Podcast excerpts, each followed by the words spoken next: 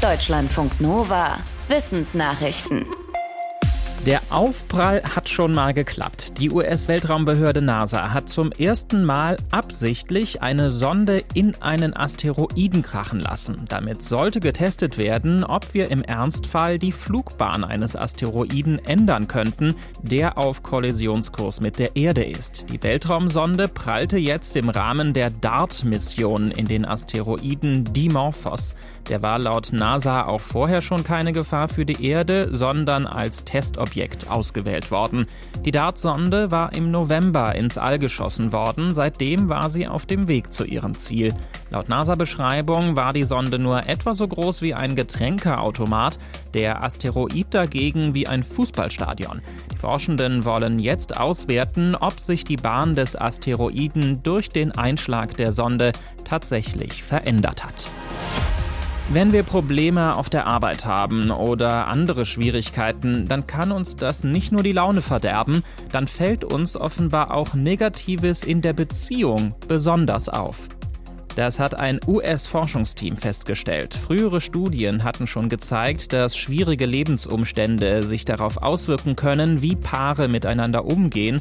Aber offenbar kann Stress außerhalb der Beziehung auch dazu führen, dass negative Angewohnheiten und Handlungen der Partnerin oder des Partners stärker wahrgenommen werden. Zum Beispiel Rücksichtslosigkeit, Unzuverlässigkeit oder Ungeduld.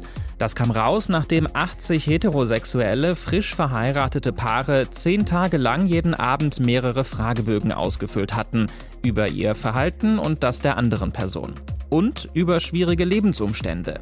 Halten diese laut den Forschenden länger an, kann sich der Fokus verschieben, sodass nervende Verhaltensweisen, die sonst übersehen werden, in den Mittelpunkt der Aufmerksamkeit rücken.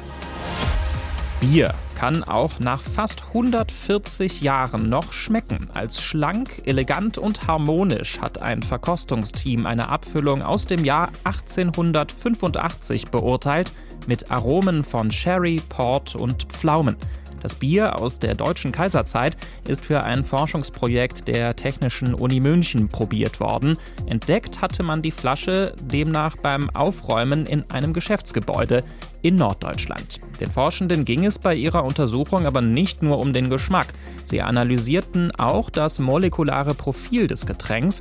Ergebnis, das historische Gebräu ist mit modernen, industriell hergestellten Bieren vergleichbar. Nur die Hopfenbestandteile waren stärker oxidiert. Das Team aus München ordnete das Bier nach der Analyse als typisches helles Lager ein, im untergärigen Verfahren gebraut und danach gefiltert. Für die Forschenden war die fast 140 Jahre alte Flasche ein besonderer Einblick in die Brauweise der Kaiserzeit. Wälder speichern Kohlenstoff und spielen damit eine wichtige Rolle im Kampf gegen die Klimakrise. Forschende aus Deutschland warnen aber jetzt davor, sich zu sehr auf die Wälder Europas zu verlassen. Nach Angaben des Potsdam Instituts für Klimafolgenforschung haben sie zwar eine bedeutende Klimawirkung, demnach sind in den europäischen Wäldern umgerechnet rund 10 Prozent aller EU-Emissionen gespeichert, Pläne der EU, diesen Wert bis 2050 noch deutlich zu steigern, seien aber unrealistisch. Das liegt auch an unterschiedlichen Klimaschutzkonzepten, etwa bei der Frage, ob mehr mit Holz gebaut werden sollte. Das würde wohl den Treibhausgasausstoß im Bausektor senken, aber die Wälder als Kohlenstoffspeicher schwächen. Die Forschenden empfehlen, eher weniger Holz zu entnehmen, mehr aufzuforsten und wenn doch geerntet wird, auf langlebigere Holzprodukte zu setzen. Wenn Frauenrechte gestärkt werden, wer fühlt sich dann besonders bedroht? Laut einer Studie der schwedischen Uni Göteborg ist das nicht etwa die ältere Generation, sondern es sind jüngere Männer, die Probleme haben mit der Gleichberechtigung. Unter ihnen sind sexistische Ansichten besonders verbreitet. Die Forschenden hatten eine Befragung in 27 EU-Staaten gemacht mit mehr als 32.000 Teilnehmenden. Die wurden gefragt, ob sie zustimmen würden, dass die Gleichberechtigung von Mädchen und Frauen zu weit gehe, weil sie die Chancen von Jungen und Männern bedrohe.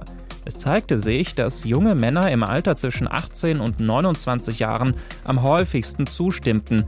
Das war besonders oft so in Regionen mit hoher Arbeitslosigkeit und viel Korruption. Die Forschenden vermuten, dass junge Männer dort nicht so gefestigt in Job und Karriere sind und sich deshalb von Frauen mit gleichen Rechten bedroht fühlen könnten. Beim Gesichtererkennen sind manche Menschen viel besser als andere, die sogenannten Super Recognizer. Sie vergessen kein Gesicht und erkennen es selbst nach Jahrzehnten wieder. Wie das genau funktioniert, ist noch unklar. Eine offene Frage zu Super Recognizern war unter anderem, ob sie sich neue Gesichter als eine Einheit merken oder ob sie die Merkmale eines Gesichts einzeln analysieren und abspeichern. Dazu hat ein internationales Forschungsteam jetzt ein Experiment durchgeführt. Dafür bekamen Super Recognizer und andere Testteilnehmende eine spezielle Messbrille aufgesetzt, die zum Teil das Blickfeld einschränkt. Dann wurden ihnen unbekannte Gesichter gezeigt und dabei ihre Blicke verfolgt. Die Auswertung zeigte, dass Super Recognizer ein Gesicht anders abtasten. Sie fokussieren weniger auf die Augen, stattdessen mustern sie alle Gesichtspartien sehr intensiv und speichern einzelne Merkmale offenbar wie Puzzleteile ab.